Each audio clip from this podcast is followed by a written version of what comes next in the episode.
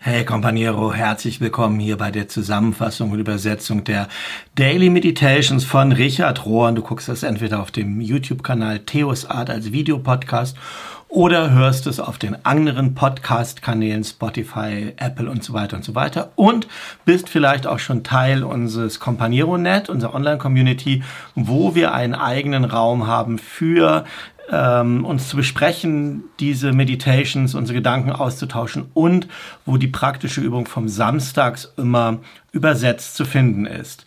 Wir sind jetzt in der Woche von Sonntag, den 5. September bis zum Samstag, den 11. September und die ganze Meditation ist überschrieben mit Leben als Partizipation. Leben als Partizipation und der erste Abschnitt lautet Instrumente Gottes sein. Instrumente Gottes sein, da werde ich ja immer ein bisschen skeptisch, weil ich finde dieses ähm, ein Werkzeug Gottes zu sein, wie das früher immer hieß, das Instrumentalisieren finde ich komisch. Mal sehen, was Richard dazu sagt. Und er schreibt Folgendes. Es ist fast 20 Jahre her, da habe ich eine Serie von Reden gehalten, die nannte sich die großen Themen von Paulus, Leben als Partizipation. Und ich glaube heutzutage immer noch, dass das eins der wichtigsten Redesets ist, die ich jeweils gemacht habe. Und ich beschreibe da Pauls Conversion. Conversion können wir übersetzen mit Bekehrung, aber auch mit Umkehr, mit Konversion. Und ich werde, weil das so vieldeutig ist und Bekehrung so einseitig ist im Deutschen, werde ich, das kommt jetzt öfter vor, dieses Wort, werde ich immer das Englische nehmen, Conversion. Also die, die Conversion von Paulus auf der Straße nach Damaskus, wie das in Apostelgeschichte 9 beschrieben ist, war dramatisch und aufs äußerste lebensverändernd für Paulus. Nach meiner Auffassung ist das so, dass die Einsichten, die Paulus dort bekommen hat, von dieser von dieser initiierenden, dieser initialen Erfahrung, die er dort gemacht hat, zentral wurden für all das, was er den Rest seines Lebens gedacht und gelehrt hat. Und obwohl es so ist, dass die meisten von uns vielleicht Erfahrungen machen, die etwas weniger dramatisch sind, die nicht ganz so eine große Transformation bedeuten, ist das Ergebnis aber doch bei uns allen dasselbe. Nämlich folgendes. Vor der Conversion denken wir, dass Gott irgendwo da draußen ist oder da hinten oder woanders. Nach der Transformation erkennen wir, dass Gott nicht dort draußen ist und dass wir nicht auf die Realität gucken, so von außen, sondern wir gucken aus der Realität heraus. Wir sind mittendrin, gerade jetzt in der Realität. Wir sind ein Teil davon. Und diese ganze Sache ist das, was ich das Mysterium der Partizipation nenne. Paulus scheint fast besessen von der Idee, dass wir schon jetzt teilhaben an etwas, dass wir schon jetzt an etwas partizipieren. Ich schreibe die Story nicht für mich selber, nicht, nicht by myself, also nicht ich selber schreibe diese Story, sondern ich bin ein Charakter innerhalb einer Geschichte, die geschrieben wird in Kooperation mit Gott und mit dem Rest der Menschheit. Da bin ich Teil von. Und wenn ich das so sehe, dann verändert das den Blickwinkel, wie ich aus Leben gucke, total. Die gute Nachricht ist also, dass ich das Leben komplett anders erfahre. Eine partizipative Theologie sagt, ich werde gebraucht, ich bin aktiv ausgesucht, ich bin geführt, ich werde geführt.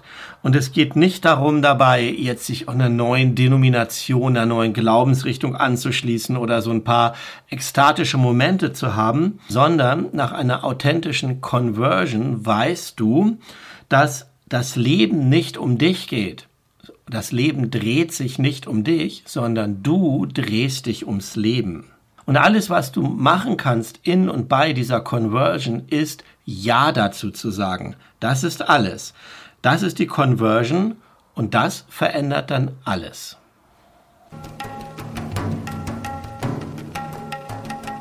Partizipieren am ursprünglichen Gutsein. Alles und jedes ist erschaffen im Bilde Gottes.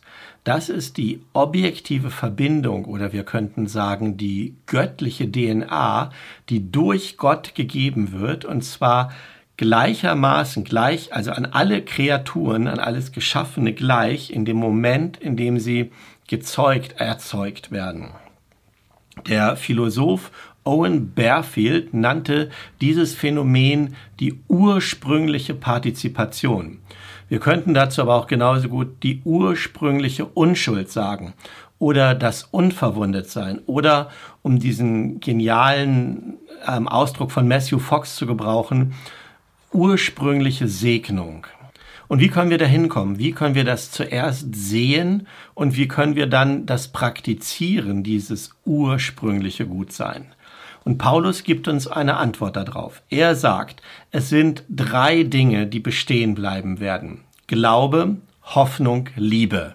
Der berühmte Satz oder Ausdruck aus 1. Korinther 13, Vers 13. Diese drei, Glaube, Hoffnung, Liebe, sind Partizipation am Leben Gottes.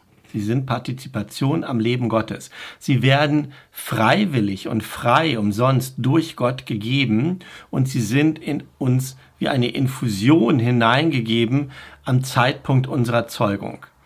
Und wenn wir das so verstehen, wenn wir Glaube, Hoffnung, Liebe so verstehen, dann ist das viel, viel größer und viel mehr, als dass es nur eine einzelne menschliche Person ist, die sozusagen so versucht, das als moralische Fähigkeiten zu entwickeln. Wir sind gemacht aus Glaube, Liebe, Hoffnung. Wir sind durch Gott so gemacht, aus Gott so gemacht, mit dem Ziel, Glaube, Liebe, Hoffnung in dieser Welt zu vermehren, etwas dazu beizutragen, mehr davon hineinzubringen. Von dem aller, allerersten Moment an sind Glaube, Hoffnung und Liebe hineingepflanzt tief in unsere Natur, also in die Natur unseres Menschseins. Tatsächlich ist es so, Glaube, Liebe, Liebe, Hoffnung sind unsere menschliche Natur. Vergleich Römer 5, Vers 5 und Römer 8, Vers 14 bis 17. Das christliche Leben dreht sich einfach, ganz einfach darum, das zu werden, was wir schon sind. Wir müssen aufwachen, wir müssen dem erlauben, wir müssen dem Raum geben, diese Kernidentität von Glaube, Liebe und Hoffnung, indem wir Ja dazu sagen und indem wir unser Leben so leben, dass wir uns darauf verlassen, als etwas Verlässliches und als eine, eine absolut verlässliche Quelle in uns. Wir müssen an diesem Prozess von Glaube, Liebe und Hoffnung partizipieren. Richard sagt, ich nehme hier mal ein paar Worte von Elia Delio, die sich tief beschäftigt hat mit den Studien von dem jesuitischen Wissenschaftler Tyler de Chardin. Und sie sagt Folgendes. Tyler hat das so formuliert, dass Gott im Herzen, im Zentrum von jedem kosmologischen und biologischen Leben ist. In der Tiefe und im Zentrum von allem, was existiert unsere ganze Natur, und ich glaube, es ist so doppeldeutig, es meint die Natur da draußen, wenn wir noch von da draußen reden, und unsere menschliche Natur, die Natur unserer Psyche, so erkläre ich das mal, ist bereits angefüllt mit Gnade. Und unsere Aufgabe ist es, aufmerksam darauf zu werden, so dass wir das weitergeben können, dass wir äh, contribute to building up, dass wir beitragen können, diese Welt in Liebe aufzubauen und weiterzubauen. Und dann kann jede Handlung, die wir tun, eine heilige Handlung sein, wenn sie in Liebe gegründet ist oder verwurzelt ist. Und all das führt in anderen Worten da zusammen, we matter. Wir bedeuten etwas, wir sind wichtig. Wir müssen dazu einfach nur wählen, der Realität zu vertrauen, also der Realität, wie sie beschrieben ist, als eine Realität, wo Gott im Zentrum, wo Gottes Liebe im Zentrum ist, und dann dem zu vertrauen, sowohl in uns selber als auch Gott. Und die beiden Dinge, Gottes Liebe und Gottes Liebe in uns und uns zu vertrauen, diese beiden müssen zusammenwirken. Partizipieren in Liebe oder an der Liebe, participating in love. Ich möchte nochmal was teilen aus dieser Serie, die ich am Anfang genannt habe, diese großen Themen von Paulus, Leben als Partizipation. Und für Paulus ist es so, dass Liebe ganz klar das Wort ist, das er benutzt, um dieses partizipatorische Leben zu beschreiben. Es ist das, was er die größte aller Gaben nennt. Und für Paulus ist Liebe nicht etwas, was wir tun. Es ist etwas, was an uns getan wird und an dem wir dann partizipieren. Es ist etwas, in das wir hineinfallen. Und das ist im Englischen so eine tolle Wortphrase, so ein tolles Wortspiel. Sich zu verlieben im Englischen heißt to fall in love. Ich habe mich verliebt heißt I have fallen in love. Und Richard sagt, wir erkennen daran, dass Liebe nicht etwas ist, was wir erreichen durch, durch die Anstrengung unseres Willens oder durch, durch reines Wollen, sondern etwas, in das wir hineinfallen. Und Paulus braucht verschiedene Worte für Liebe immer wieder in seinen Texten, aber für diese große Liebe, in die wir hineinfallen, in das große Selbst, mit dem großen S, selbst mit großem S, in Gottes Selbst, in Gottes großes Selbst. Dafür benutzt er das Wort Agape, Agape.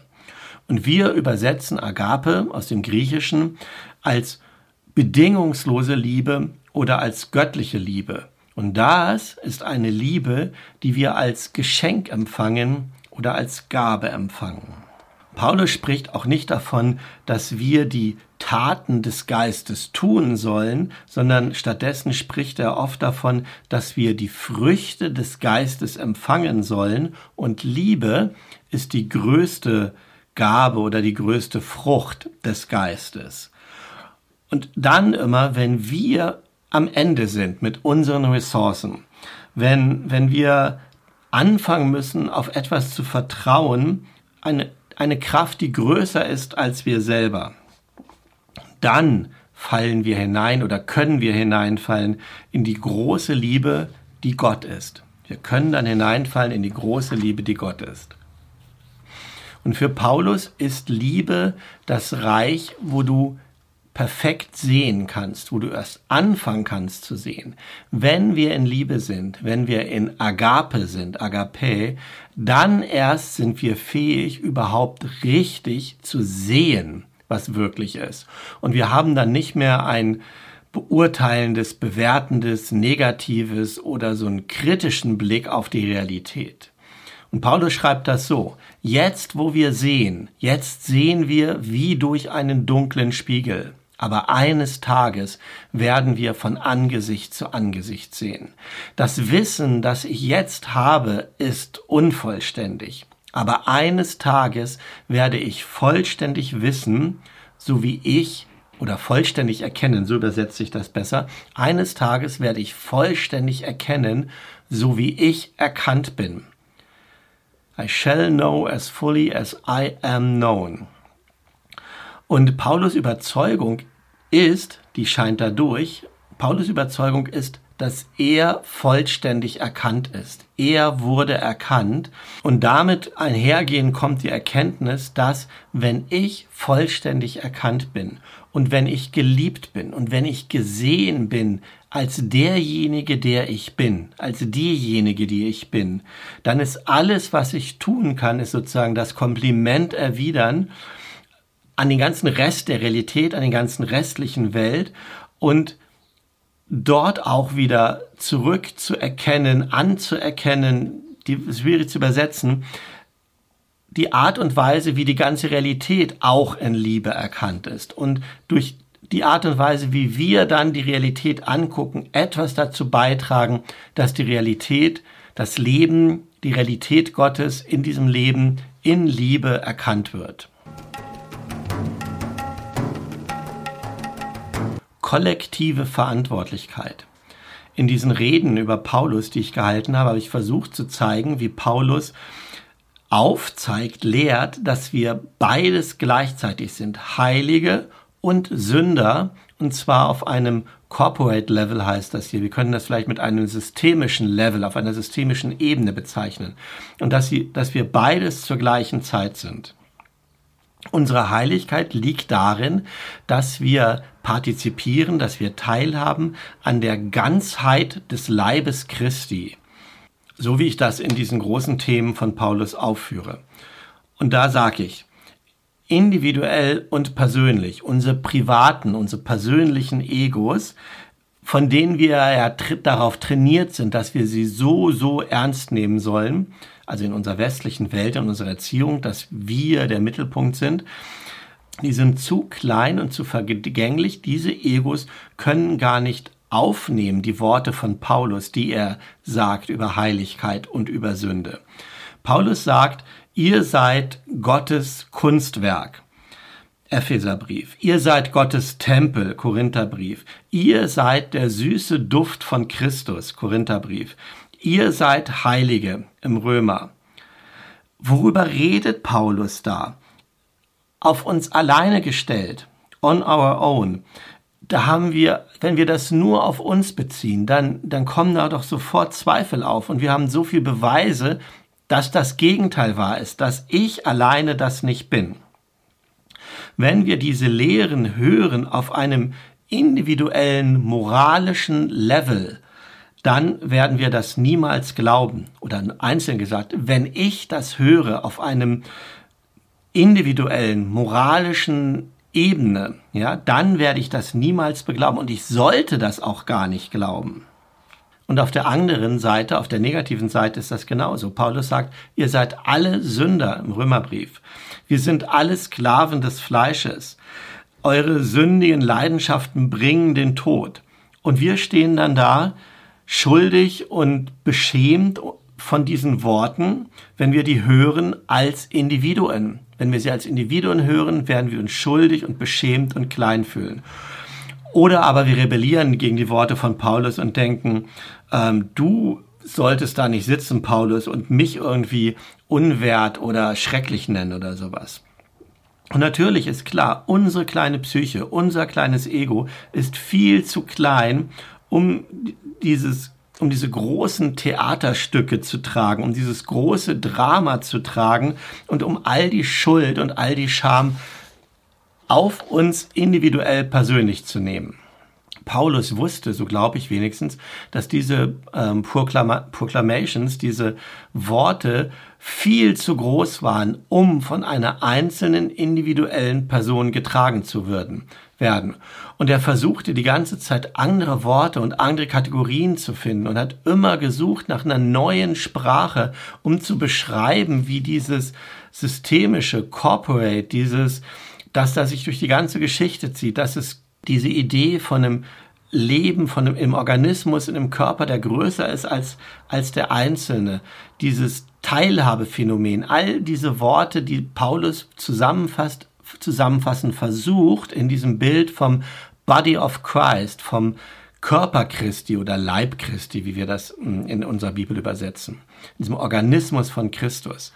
Und glücklicherweise, Paulus hat gerungen darum, da neue Worte zu finden. Und wir sind heutzutage glücklicherweise in, ähm, an einem Punkt, wo wir eine Sprache haben, die das beschreiben kann, eine systemische Sprache. Die Wissenschaft hilft uns auch dabei, ja. Weil wir heutzutage etwas wissen von diesem systemischen Level. Und Richard sagt dazu, man kann uns heute nicht so leicht einfach erzählen, auf unserem eigenen individuellen Level, dass wir böse sind, schlecht, sündenvoll oder verantwortlich sind. Ja, wir werden das dann blockieren oder verleugnen. Aber wir können heutzutage nicht mehr verleugnen, dass wir Teil einer Spezies sind, der Menschen, die hunderte Millionen andere Menschen in Kriegen gekillt hat, umgebracht hat in den letzten Jahrhunderten. Und das erkennen wir heutzutage und das ganze Artensterben gehört auch noch dazu, was wir als Menschheit kollektiv anrichten. Und gleichzeitig ist es so, wir widerstehen dem nicht mehr so, weil irgendwie wir alle das zusammentragen und kein Einzelner individuell verantwortlich ist. Es gibt da so ein Level von Akzeptieren, so eine Ebene von Akzeptanz, während wir unsere gemeinsame soziale Verantwortlichkeit pflegen, ja.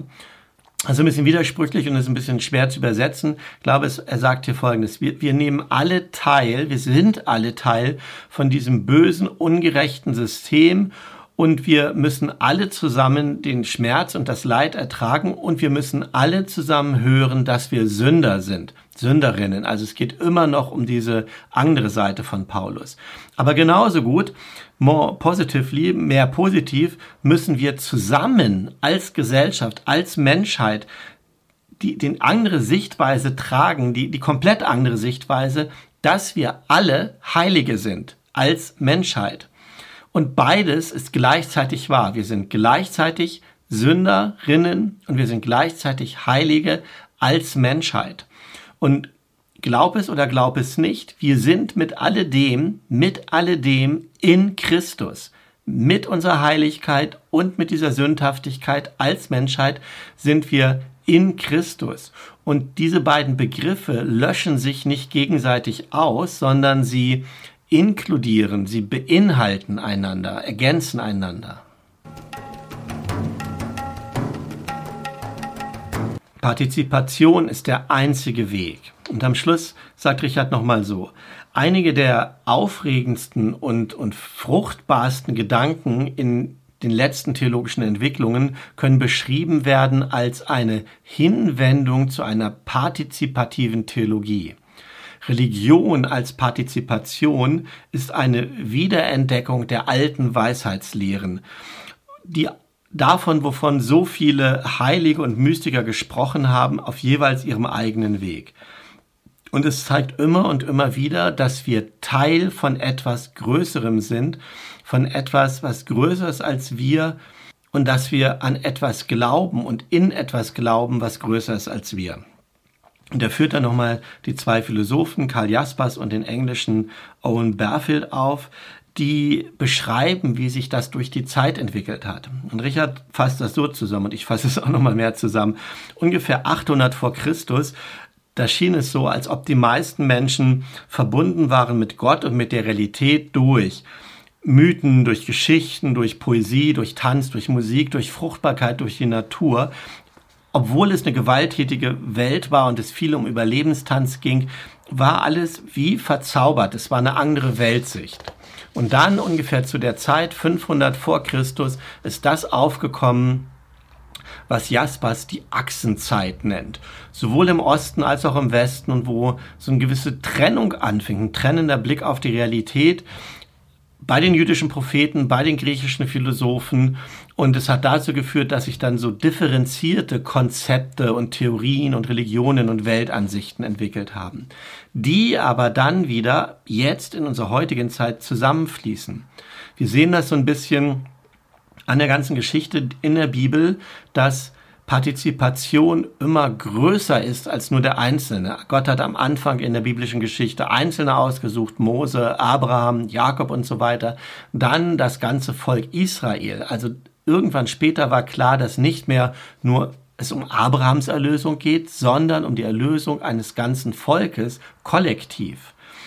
Und es findet seinen Höhepunkt dann in Jesus, Jesus Angebot an die Welt besteht an einer vollständigen und umfassenden Partizipation an seiner eigenen holistischen Lehre, also an der Lehre von Jesus. An der Lehre von Jesus können wir vollständig und, und schlussendlich partizipieren. Und das hat Jesus möglich gemacht und ihm erlaubt, Wahrheit zu sprechen auf allen Ebenen auf der Ebene für mich selber, auf einer individuellen Ebene, aber auch für die Nachbarn, für die Outsider, für die Feinde, für die Natur und in all dem auch für das Göttliche. Das Denken von Jesus hat alles eingeschlossen. Die Lehre von Jesus ist holistisch und hat alles eingeschlossen. Und das führt dazu, dass das alles wie ein Netzwerk ist, wie ein einziges Gewebe, das zusammengewebt ist in einer vollständigen Teilhabe. Alles nimmt an allem teil. Und der letzte Satz fragt Richard, was sonst könnten wir gute Nachricht, was sonst könnten wir Evangelium nennen? So, ihr Lieben, das waren die Meditations von dieser Woche. Ich hoffe, sie haben dir gefallen. Und wenn du magst, schreib in die Kommentare, wie es damit geht. Oder noch besser, komm ins Companeronet, schreib mir eine E-Mail an jörg.urbschat.männerforum.nordkirche.de.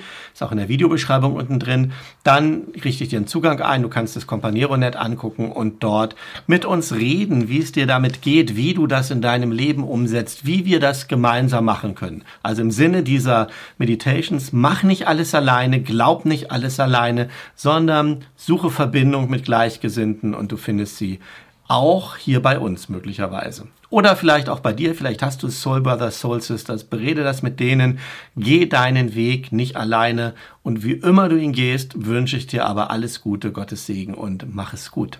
Tschüss.